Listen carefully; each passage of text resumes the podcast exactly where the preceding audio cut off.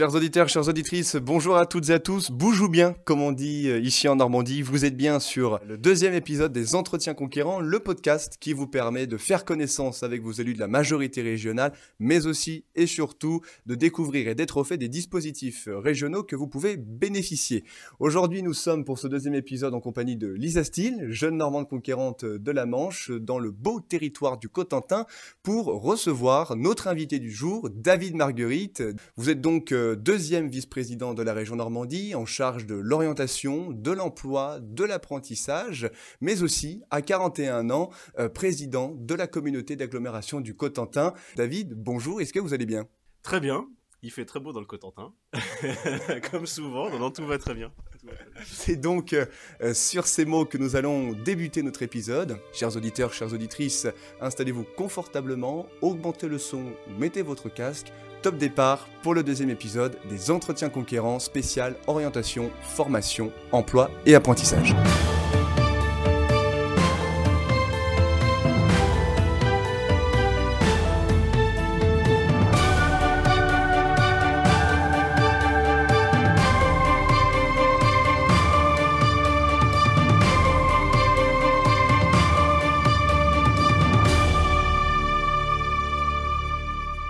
David, pour cette première euh, partie de, cet entretien, je vous propose que nous fassions connaissance avec vous, que nous puissions en apprendre euh, davantage sur votre parcours qui a fait euh, ce que vous êtes devenu l'élu d'aujourd'hui. première question, d'où venez-vous? Vos parents étaient-ils normands et surtout que faisaient-ils? Les parents étaient normands, je suis né à Cherbourg, ils étaient de Cherbourg, ou plus exactement d'une petite ville à côté de Cherbourg, de, de Virondeville, dont ils étaient issus tous les deux. Euh, mon père était euh, marin-pompier, est en retraite euh, désormais, et ma maman était assistante maternelle. Donc déjà une, éducation très tournée sur le collectif, sur l'aide à la personne. vous êtes engagé euh, en politique depuis 14 ans. Vous avez pris votre carte au RPR, qui était le Rassemblement pour la République, lors de l'élection présidentielle de 1995. Vous avez commencé tout jeune, en fait, un peu euh, avant 18 ans. Qu'est-ce qui vous a poussé à vous engager dans, la vie publique? Alors, ce sont des souvenirs pour moi qui sont à la fois lointains et assez proches, parce que tout a commencé à ce moment-là. Dans ma famille, on parlait assez peu politique, voire voire pas du tout. Et donc, en, réalité, c'était assez surprenant que je m'y intéresse. D'ailleurs, mes parents étaient surpris, mon frère et ma sœur également. Euh, je dis souvent que l'engagement public euh, correspond à une forme de vocation. J'assume de le penser d'ailleurs. Je, trouve que il y a hum, pas mal de sacrifices en effet et qu'il y a un engagement euh, extrêmement fort. Et en effet, lorsque j'ai eu 13-14 ans, je me suis intéressé assez spontanément à, la vie publique, à l'engagement public. J'ai eu la volonté de pas être spectateur en fait, de me dire qu'on pouvait agir, qu'on pouvait changer le cours des choses. J'étais animé hum, assez rapidement par des valeurs euh, fortes euh, que j'avais ressenties. Alors euh, la première fois au moment de la campagne d'ailleurs de Maastricht, du référendum de Maastricht de 92, avec c'est vrai un attachement assez fort à l'identité de notre pays. Je me rappelle des discours de Philippe Séguin de l'époque qui m'avait qui m'avait marqué. Alors j'étais très jeune, à 12 ans, je sais pas si on a une conscience politique très élaborée à 12-13 ans, mais en tout cas c'est c'est à ce moment-là que je me suis dit ça m'intéresse. Je sais pas bien pourquoi ça m'intéresse, mais ça m'intéresse. Et euh, j'ai eu envie de creuser assez vite. Et euh, en effet, à 14 ans, euh, il y a eu la campagne présidentielle qui a commencé de 95 à ce moment-là. Il y a Jacques Chirac qui est venu à Cherbourg en janvier, c'était en janvier 95. Il n'était pas très soutenu d'ailleurs à l'époque, il n'y avait pas beaucoup de monde, je m'en rappelle. Je suis allé à ce déplacement, j'étais à la sortie de l'école, je me rappelle, m'étais rendu le voir. Et, là, je me suis dit, c'est sûr que j'ai envie de m'engager. J'ai pris ma carte en effet au RPR assez vite. Alors pourquoi le RPR euh, parce que euh, le RPR était euh, le mouvement politique qui correspondait assez bien à ces valeurs gaullistes attachées à l'identité. Alors, encore une fois, on n'a pas une conscience politique très élaborée, mais j'avais quelques, quelques sentiments assez forts sur l'indépendance du pays, sur la liberté, sur l'attachement à la France en tant que telle, et puis la personnalité de Jacques Chirac m'avait fasciné. Et en effet, j'ai pris ma carte au RPR à ce moment-là, et cet engagement ne m'a jamais quitté. J'y suis resté toujours fidèle depuis et j'ai pas changé de conviction en fait, qui sont à la fois sociales, attachées au rôle de l'État, euh, attachées à l'identité euh, de notre pays, et puis euh, ferme aussi sur un certain nombre de valeurs comme euh, comme la sécurité et, sur euh, la nécessité d'avoir un État fort également de ce point de vue. -là. Vous êtes en parallèle euh, étudiant, vous avez eu un parcours très chargé, il faut le dire. Vous êtes avocat, inscrit au barreau de Paris, diplômé de l'IEP de Rennes, détenteur d'un DES communication politique sociale et d'un master en droit public.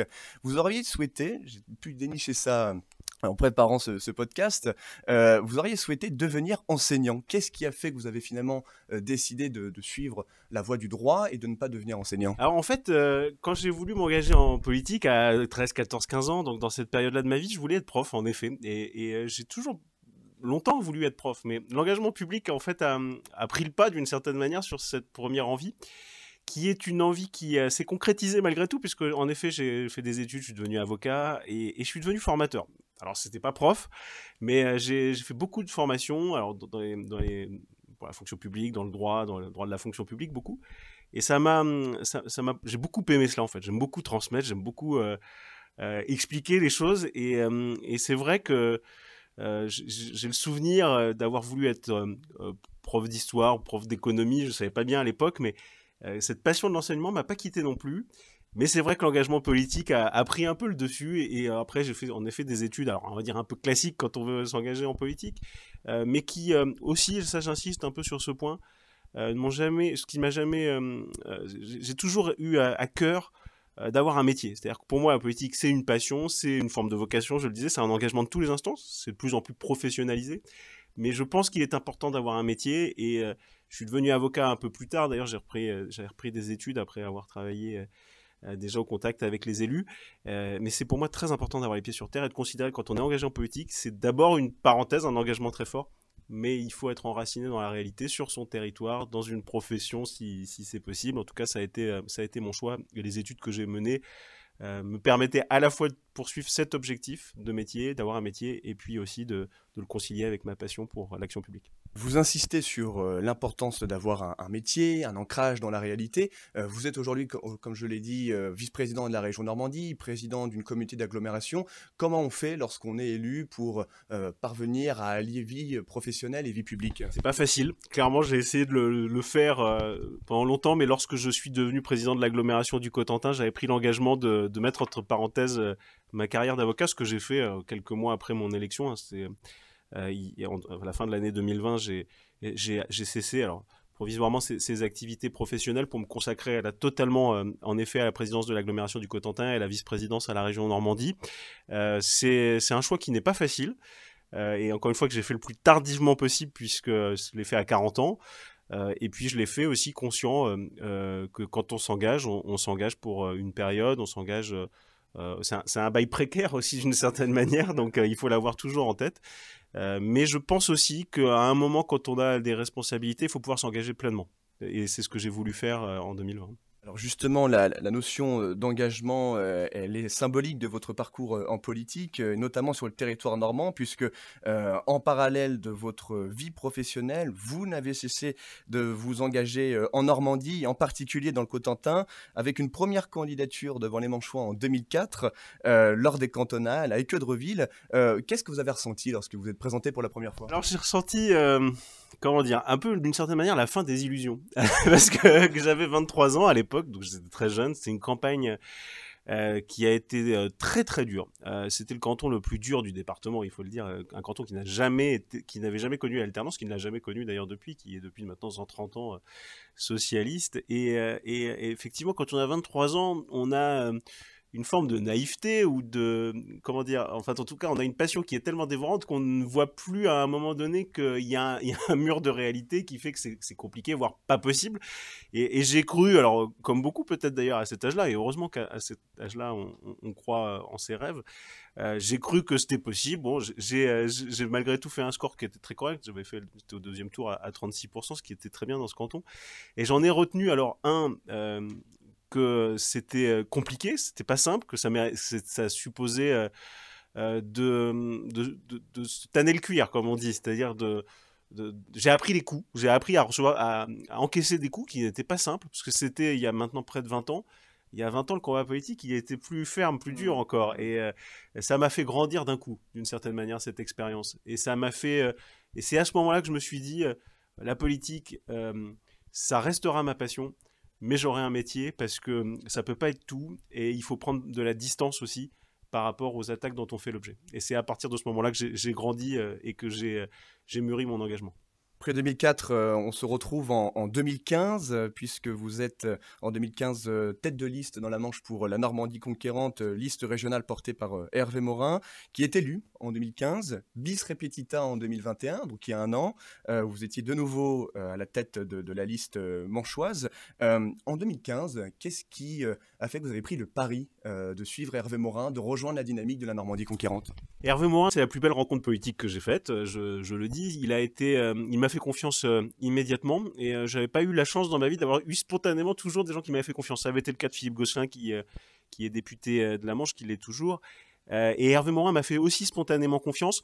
Il se trouve qu'en 2015, alors c'était un an après les municipales, on, avait, j'avais conduit une liste à Cherbourg qui avait failli gagner. Alors ça a été un souvenir assez fort. On avait, on était à 200 voix euh, sur, sur les 13 000 électeurs de, de, renverser un bastion euh, qui était celui de Bernard Cazeneuve, qui était très ancré encore à l'époque. Et, et à ce moment-là, là, je me suis dit bon, c'est dur, mais on est en train d'y arriver.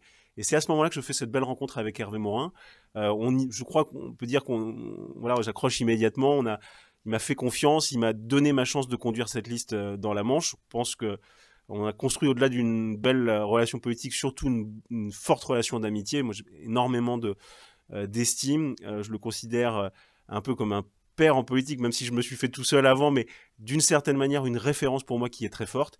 la chance qu'il me donne en 2015 se concrétise finalement dès après la victoire. Il avait été une courte victoire à l'époque, quand il me confie la responsabilité de la formation et de l'orientation, moi je ne l'oublierai jamais et, euh, et, je sais euh, ce que je lui dois. Je parlais également il y a, il y a quelques instants de, votre engagement en Normandie. Vous avez surtout tenu à, vous engager dans le Cotentin. Vous venez d'évoquer les élections municipales face à Bernard Cazeneuve.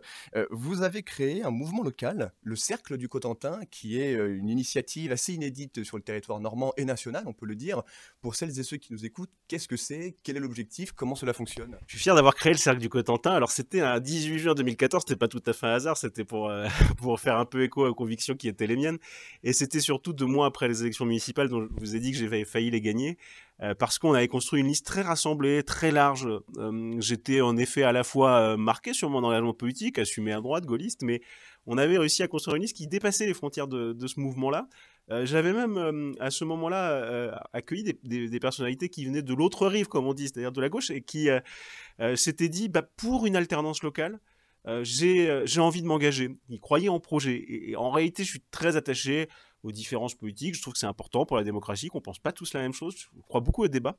Mais je crois que sur l'action locale, il y a un moment où sur un projet, les différences politiques peuvent être très artificielles. Et le cercle du Cotentin part de ce constat-là, de, cette certitude-là, même pour moi. En 2014, c'était il y a longtemps, mais euh, à l'époque, oh, c'était pas simple. Parce qu'on m'avait dit attention, euh, c'est plus compliqué que ça. Il y a quand même il y a la droite, il y a la gauche, etc. Et finalement, le cercle du Cotentin a rassemblé plus vite que je ne l'ai pensé des personnes qui ne s'intéressaient pas à la politique nationale et qui ne souhaitent pas s'y intéresser.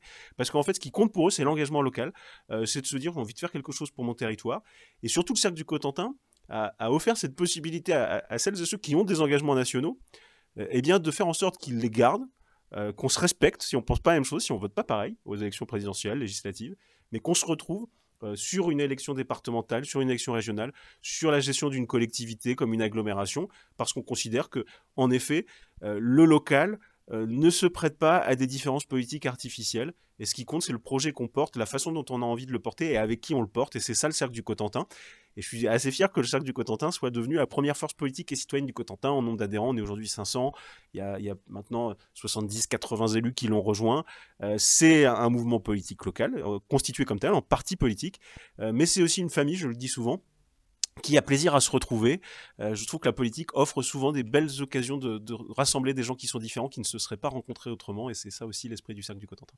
Et enfin, pour, euh, pour terminer, euh, vous parliez tout à l'heure de, de votre, votre volonté, de, votre valeur, de la transmission, de l'importance que vous accordiez à, cette dernière.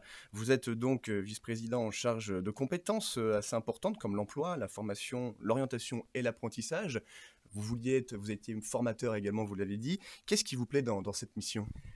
D'abord, j'allais dire ce qui me, plaît le plus, c'est le contact avec la jeunesse de Normandie, euh, parce que c'est une délégation qui m'a permis euh, de travailler d'abord avec, les apprentis, euh, de, relancer, c'était la priorité politique d'Hervé Morin, de relancer l'apprentissage dans la région. Moi, j'ai rencontré des jeunes extraordinaires avec une maturité incroyable, de l'humilité. Enfin, ça a été et c'est toujours un, un, bonheur assez incroyable que de travailler avec la jeunesse.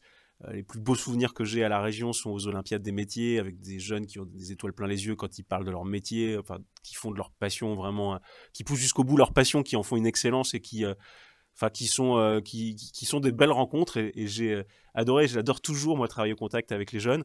Ce que j'aime beaucoup aussi dans cette mission de la, formation c'est d'avoir des moyens concrets pour essayer de se dire comment on fait en sorte que les formations correspondent aux besoins des entreprises et que derrière la formation il y a un chemin de vie qui qui peut être un chemin de confiance qui se recrée aussi parce que on rencontre aussi beaucoup de personnes qui ont été un peu cassées par la vie, qui se retrouvent à 40, 45 ans ou 50 ans sans perspective, et dont j'ai pu mesurer à quel point la formation professionnelle euh, donnait de la confiance. Moi, j'ai le souvenir de témoignage d'une d'une femme à qui j'avais demandé mais pourquoi vous vous êtes retrouvée en formation? Elle avait 45 ans. Elle m'a dit bah, le jour où, où j'ai compris que ça n'allait pas, c'est le jour où j'arrivais plus à aider mes enfants à faire leurs devoirs parce que je ne comprenais plus en fait. Et, et là, elle s'était isolée, euh, euh, perte de relations sociales.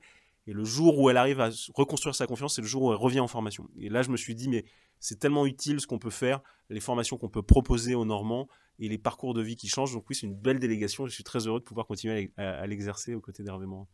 Bien, merci beaucoup euh, David pour vos réponses à ces questions euh, très personnelles. Nous allons ouvrir notre deuxième et avant-dernière partie. La dernière partie allant être euh, dédiée à la rubrique jeune portée par Lisa Steele, aujourd'hui jeune normande conquérante de, la Manche. maintenant, entrons dans le vif du sujet. Votre mission à la région Normandie. Cela fait presque sept ans que vous êtes chargé des compétences citées tout à l'heure dans le cadre de votre vice-présidence.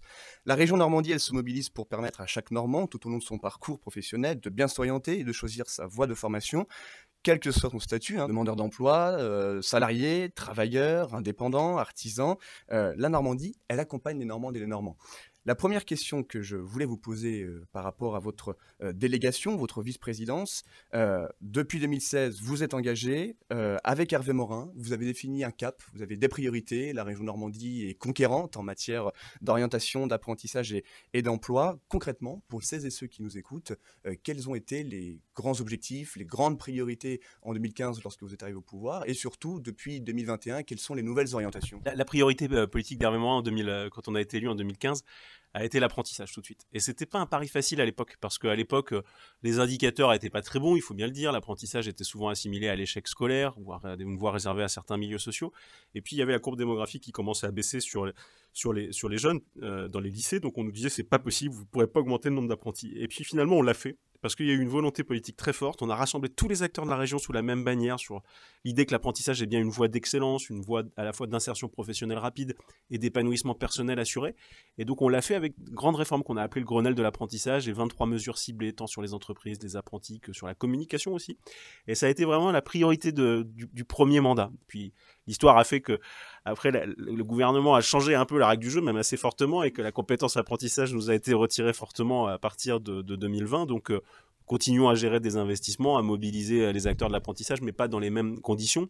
Le premier mandat a été aussi celui de l'adaptation de la carte de formation professionnelle aux besoins des territoires honnêtement, on avait trouvé des, choses assez surprenantes où on avait des formations euh, qui, sous prétexte simplement d'élever le niveau, euh, étaient maintenues alors qu'elles n'avaient pas de perspective d'insertion professionnelle. Donc on a changé les choses, ça a été euh, un travail de tous les instants.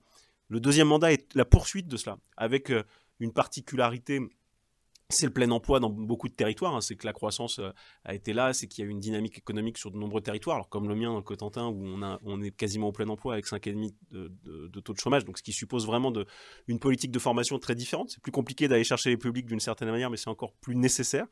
Et puis euh, le deuxième mandat, j'allais dire, autant le premier a été celui de l'apprentissage, le deuxième mandat est celui de l'orientation, euh, qui est la priorité politique. C'est-à-dire qu'on peut ouvrir beaucoup de formations, on a des capacités de le faire, mais il faut remplir ces formations. Et remplir ces formations, ça suppose de changer l'image des métiers.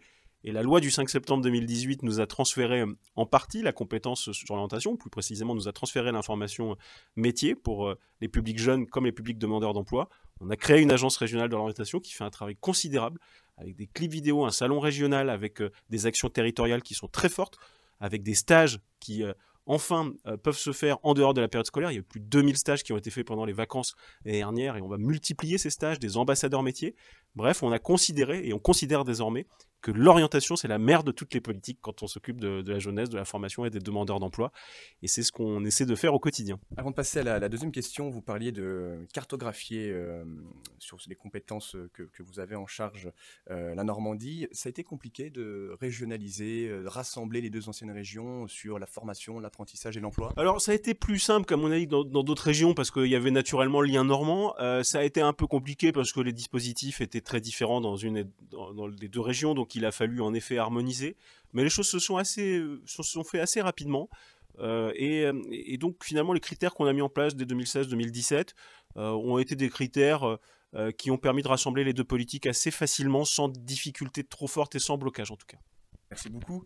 Euh, alors justement, la région Normandie aujourd'hui est, réunifiée depuis 2015. Euh, on peut lire, vous avez cité euh, Hervé Morin et votre symbiose, si puis-je dire, en la matière de formation, apprentissage et, et, orientation. On voit régulièrement, même dans la presse, que vous montez au créneau sur certains sujets, notamment sur la compétence apprentissage qui a été effectivement découpée pour les régions. Aujourd'hui, après sept ans à la tête de cette vice-présidence. Euh, comment se porte la région euh, Normandie en matière d'apprentissage, d'orientation surtout et d'emploi? Sur euh, la question de l'apprentissage, nous avons, j'allais dire, rendu la compétence bien meilleur état que ce que nous avions pris, puisque nous avions augmenté de 20% le nombre d'apprentis, d'ores et déjà. la dynamique se poursuit différemment. je ressens quand même un besoin très fort de régulation, même si la région n'a plus la responsabilité pleine et entière de l'apprentissage. On voit que de nombreux acteurs de l'apprentissage, notamment les CFA, se tournent vers la région pour euh, réguler. On l'a encore fait cette semaine avec une assemblée des CFA. On sent euh, euh, également que la dynamique en termes d'emploi est une dynamique forte sur de nombreux territoires. je citais alors le Cotentin, forcément on est en plein emploi, mais tout le département de la Manche finalement, et il y a des, des, zones qui sont de plus en plus attractives en Normandie.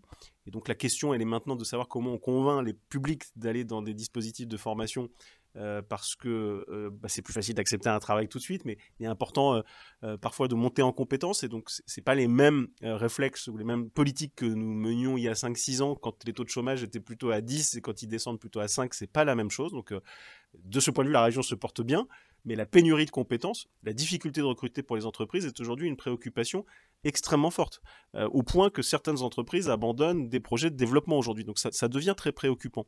Et puis sur l'orientation, c'est passionnant, c'est enthousiasmant, le chantier il est immense. Mais euh, je crois que euh, bah, finalement l'agence d'orientation était vraiment une bonne idée parce que ça nous a permis de rassembler à la fois de l'éducation nationale, des entreprises dans la même entité et de changer le logiciel en matière d'orientation.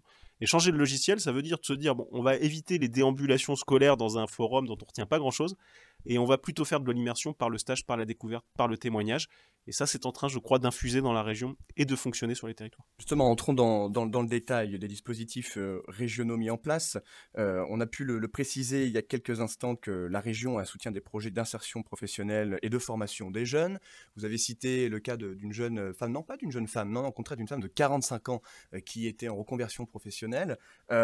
Pour ces deux cas spécifiques, jeunes et adultes en reconversion, qu'est-ce qui est mis en place par la région Normandie? Je prends par exemple un jeune qui euh, souhaite s'initier à l'apprentissage, qui ne sait pas comment s'y prendre, mais qui souhaite euh, bénéficier de cette filière d'excellence, comme vous avez l'habitude de, le dire. Alors, l'agence de l'orientation désormais peut aider ce jeune à trouver son, chemin professionnel, son, chemin de vie, en lui faisant découvrir des métiers, notamment par la voie de l'apprentissage. Euh, alors ça, ça passe par... des jeunes qui parlent à des jeunes. Moi, je trouve que ça a plus de poids. Je parlais de déambulation scolaire. Je trouve qu'il y a des forums qui sont très bien, mais globalement, le forum ne peut pas être la seule solution. On ne peut pas considérer qu'on va choisir un parcours de vie avec tout ce que ça comporte, euh, comme moment d'angoisse, moment de parcours métier, on le sait pour les jeunes, euh, simplement parce qu'il aura euh, reçu une brochure. je pense que pour encourager notamment les jeunes à choisir l'apprentissage, en tout cas à découvrir des métiers, il faut faire des stages découvertes. Et c'est ce qu'on s'emploie à faire. Et donner la possibilité de faire des stages à ceux qui n'ont pas de réseau, euh, ou ceux qui choisissaient leur stage par défaut. Euh, c'est vraiment la responsabilité de la région et une vraie valeur ajoutée euh, pour toute cette jeunesse de Normandie. On le dit souvent, le stage de troisième, il est plus important moi que je l'imaginais. Hein. C'est en étant sur le terrain que je me suis rendu compte qu'il y avait beaucoup de choix qui s'opéraient après ce moment-là. Il ne faut pas que ce choix il s'opère encore une fois simplement parce qu'on a papa maman qui connaît une entreprise ou qui a une entreprise ou parce qu'on n'en a pas et qu'on va faire quelque chose sans trop savoir. Donc la région est en train de tisser un réseau d'ambassadeurs métiers qui proposent des stages à, des jeunes et qui proposent d'en faire plusieurs. Je le disais, donc on, a fait plus de 2000 stages l'année dernière dans la région. Ça, fonctionne bien. Et donc, on, continue de s'adresser à, cette jeunesse de Normandie qui est en recherche d'un parcours. Et puis, pour euh, les demandeurs d'emploi, ceux qui sont en recherche d'une reconversion, euh, on ouvre les plateaux techniques des lycées, des CFA, sur lesquels la région a mis beaucoup d'argent à financer, pour qu'ils viennent découvrir des métiers. On a des dispositifs de formation, je pense en particulier à Hashtag Avenir, est un beau dispositif qui vient reconstruire à la fois des savoirs fondamentaux, la confiance, je le disais tout à l'heure, et qui vient permettre à un public demandeur d'emploi de découvrir des métiers, plusieurs métiers, euh, parce que quand on rentre sur ce type de dispositif, on ne sait pas ce qu'on va faire. Parfois, on est un peu perdu, euh, parce que parfois, il y a eu un accident de la vie, parce que parfois aussi, on n'a pas travaillé pendant des années. Et donc, de pouvoir se dire, voilà ce que je, je vaux, voilà ce que je sais faire, voilà ce que je pourrais faire. C'est la force de ce dispositif hashtag Avenir qui fonctionne bien et qui remplit nombreuses places dans les différents territoires de la région Normandie. On se souviendra avec les, jeunes Normands conquérants quand nous étions venus chez vous à Cherbourg, dans le Cotentin, visiter le, CMN, des bénéficiaires justement de, des aides, des subventions de, la région Normandie pour accompagner la, reconversion. dernière question avant de passer la parole à, à, Lisa Steele. Euh, lors du premier épisode, Sophie Gauguin nous parlait de, tout ce que la région Normandie pouvait mettre en place, et notamment les, nouvelles propositions, les nouvelles mesures qui allaient être mises en place sur la nouvelle mandature, comme le doublement du nombre d'entreprises dans lesquelles la région serait actionnaire, euh, et notamment celui de réindustrialiser, plus qu'elle ne l'est déjà, la région Normandie, euh, la région. comment comptez-vous favoriser l'embauche dans les structures, en sachant qu'avec le contexte qu'on connaît, L'embauche est difficile, euh, il est très délicat d'ouvrir de nouvelles euh, entreprises, de faire ramener des, industries sur, sur le territoire, et que chaque année, en Normandie, il y a 4000 postes à pourvoir euh, sur le territoire régional. Comment attirer les jeunes et moins jeunes en région pour travailler? Je crois que le chantier qui nous attend, c'est de changer la formation, le rapport à la formation et de changer des méthodes de formation. Je crois de plus en plus en réalité à la formation sur mesure. Dans l'entreprise, c'est ce qu'on fait notamment avec notre dispositif Une formation à un emploi où je viens dans l'entreprise, je suis formé dans l'entreprise et l'entreprise s'engage à recruter la personne six mois au moins derrière quand la formation a été réussie. Eh bien, je crois qu'on doit multiplier, j'allais dire industrialiser ce mécanisme. Il y a quelque chose qui est en train de se développer qui s'appelle l'action de formation en situation de travail. Je crois beaucoup en cela parce que euh, désormais, on le sait, c'est compliqué de capter un public euh, des centaines d'heures dans une salle de cours, pour faire simple. Euh, le public, euh, demandeur d'emploi, il a besoin de se dire, les heures, les centaines d'heures sur lesquelles je vais être formé, elles vont aboutir à un emploi. Et pour ça, il faut être formé de plus en plus dans l'entreprise. Donc je crois que l'avenir, il est là, que le changement du rapport à la formation, il est là. Alors bien sûr, il y aura toujours des formations collectives, et c'est bien, il en faut. Euh, mais les formations sur mesure pour les publics qui sont plus proches de l'emploi, dans l'entreprise, c'est une réponse à la fois à un public pour qui la formation n'est pas une évidence, parce que ça suppose des sacrifices, ça suppose aussi ce qu'on a fait, hein, l'augmentation des frais de mobilité, des indemnités stagiaires de la région. Et ça, c'est aussi une bonne réponse aux entreprises qui ont des difficultés de recrutement, parce que derrière, elles se disent, j'investis dans une compétence, mais il y aura un recrutement à l'arrivée. Bien, bah écoutez, merci beaucoup euh, David pour vos réponses très précises, très claires, très complètes euh, en la matière, qui permettent aux Normandes et aux Normandes, celles qui, nous écoutent euh, sur ce podcast, de, mieux connaître, à n'en point douter, les actions de la région Normandie en matière de formation, orientation et, et apprentissage, à l'heure où, en plus, le marché du travail est en pleine mutation depuis la crise du Covid. jamais cette compétence n'aura été aussi importante. cette transition nous amène à ouvrir notre dernière partie d'entretien avec la rubrique jeunesse permettant à un jeune Normand euh, de poser deux à trois questions que ses confrères générationnels pourraient poser en, la matière. Et aujourd'hui, nous sommes avec euh, Lisa Steele qui est à nos côtés. Comme je le disais, tu es mon choix, tu vas te, présenter. Euh, comment tu vas, Lisa? Bonjour. Déjà, merci beaucoup pour l'invitation, Gauthier, et merci, David, pour nous accueillir à Cherbourg. Ben, moi, j'ai 21 ans, je viens de Bréal, et là, je, suis en, je viens de finir ma licence d'archéologie à, Rennes. Et sinon, euh, je suis secouriste euh, chez Sauveteurs en mer et euh, jeune normande conquérante depuis à peu près deux ans. J'ai trois questions à vous poser. ma première est, pouvez-vous nous parler, nous expliquer ce qu'est l'agence régionale de l'orientation À quoi consiste-t-elle? L'Agence régionale de l'orientation, en fait, c'est une structure que nous avons créée après la réforme du 5 septembre 2018 qui a confié aux régions l'information sur les métiers. Et on s'est dit, plutôt que de gérer directement à la région euh, cette compétence, on va créer une agence qui va permettre à la fois d'avoir l'éducation nationale et les entreprises. Pourquoi? Parce qu'on ne peut pas imaginer une politique de l'orientation réussie et de ne pas embarquer les principaux acteurs euh, de l'orientation avec nous. Donc l'agence, elle est aujourd'hui euh, dotée d'une cinquantaine d'agents qui sont à la fois à Rouen, à Caen, au Havre, mais sur les territoires. C'est-à-dire qu'on a des agents euh, qui euh, travaillent euh, sur les territoires pour construire des politiques au quotidien, qui sont par exemple des bus de l'orientation, qui sont, je le disais, le réseau d'ambassadeurs métiers, qui sont les stages découvertes. Donc cette agence, je crois, elle est plutôt une réussite. Elle est une réussite d'ailleurs parce qu'elle est aujourd'hui imitée par d'autres régions. En tout cas, d'autres régions sont en train de se dire on va reprendre ce modèle normand, qui est un bon modèle. Euh, je voudrais vous poser sur une, question sur un sujet d'actualité. Euh, les énergies marines renouvelables euh, sont actuellement en pleine croissance. Et comme les parcs éoliens, par exemple, c'est un secteur qui recrute beaucoup et comporte divers métiers. et donc ma question est la suivante. que fait la région pour que des personnes se forment dans les métiers qui touchent ce secteur? En effet, les énergies marines renouvelables, c'est un des secteurs d'avenir de la région Normandie. On est une terre de production de toutes les énergies, on assume totalement l'excellence de la filière nucléaire. Et quand on dit ça, on dit également que les énergies marines renouvelables sont euh, une forme aussi d'avenir en complémentarité avec le nucléaire pour la région. Alors, euh, typiquement, dans le Cotentin, euh, on a une entreprise qui s'appelle LM Wind Power qui a, été, qui a été créée il y a trois ans, qui est aujourd'hui à 800 salariés. On fabrique les plus grandes pales éoliennes du monde dans le Cotentin. On a des formations assez classiques finalement pour ces métiers qui sont des formations de métallurgie, qui sont des formations de soudure, voilà, qui sont des formations assez traditionnelles. Et donc tout le travail, il correspond un peu au travail d'orientation, c'est de, se dire, on a euh, pour la jeunesse en particulier, les demandeurs d'emploi, des possibilités de se dire, euh, vous pouvez faire carrière euh, dans des métiers qui sont des métiers de développement durable, qui, qui renvoient aussi à des valeurs qui sont recherchées par les jeunes, et, et c'est très bien ainsi. Donc les énergies marines renouvelables, on y croit, on a misé dessus. Alors pas simplement sur l'angle de la formation, mais sur l'angle du développement économique. Pour donner un exemple concret, le port de Cherbourg en Cotentin, aujourd'hui, il y a eu 100 millions d'investissements, on a gagné 39 hectares sur la mer, et ces 39 hectares, ils sont totalement remplis aujourd'hui par des entreprises euh, qui, euh, euh, bah, qui aujourd'hui occupent l'espace pour fabriquer les éoliennes, les, éoliennes offshore. Bien évidemment, ce que l'on fait à, Cherbourg-en-Cotentin, avec le site LM Wind Power, avec General Electric, mais il y a également Siemens Gamesa au Havre, parce qu'il y a une complémentarité normande sur les énergies marines renouvelables. Je, je, le disais, à la fois dans l'ex-Haute-Normandie, dans l'ex-Basse-Normandie, c'est toute la force aussi de la région que d'avoir construit une filière marine renouvelable à l'échelle régionale et pas en privilégiant un territoire contre un autre, mais faire en sorte, parce que c'était pas gagné hein, quand il y avait la Normandie n'était pas réunifiée, mais un peu de tension entre Le Havre et Cherbourg pour savoir qui allait euh, gérer finalement euh, le plus gros des chantiers. Eh bien, la région Normandie a choisi d'additionner les territoires et de créer de la complémentarité, de la synergie. Donc ma dernière question euh, se porte sur les jeunes et les entreprises. actuellement, nous sommes dans une crise sanitaire et économique qui freine le recrutement. Et j'ai entendu parler du dispositif euh, Jeunes Diplômés, un dispositif qui aiderait à la fois euh, les jeunes à obtenir un stage et euh, aiderait aussi les entreprises à recruter. Est-ce que vous pouvez nous, l'expliquer?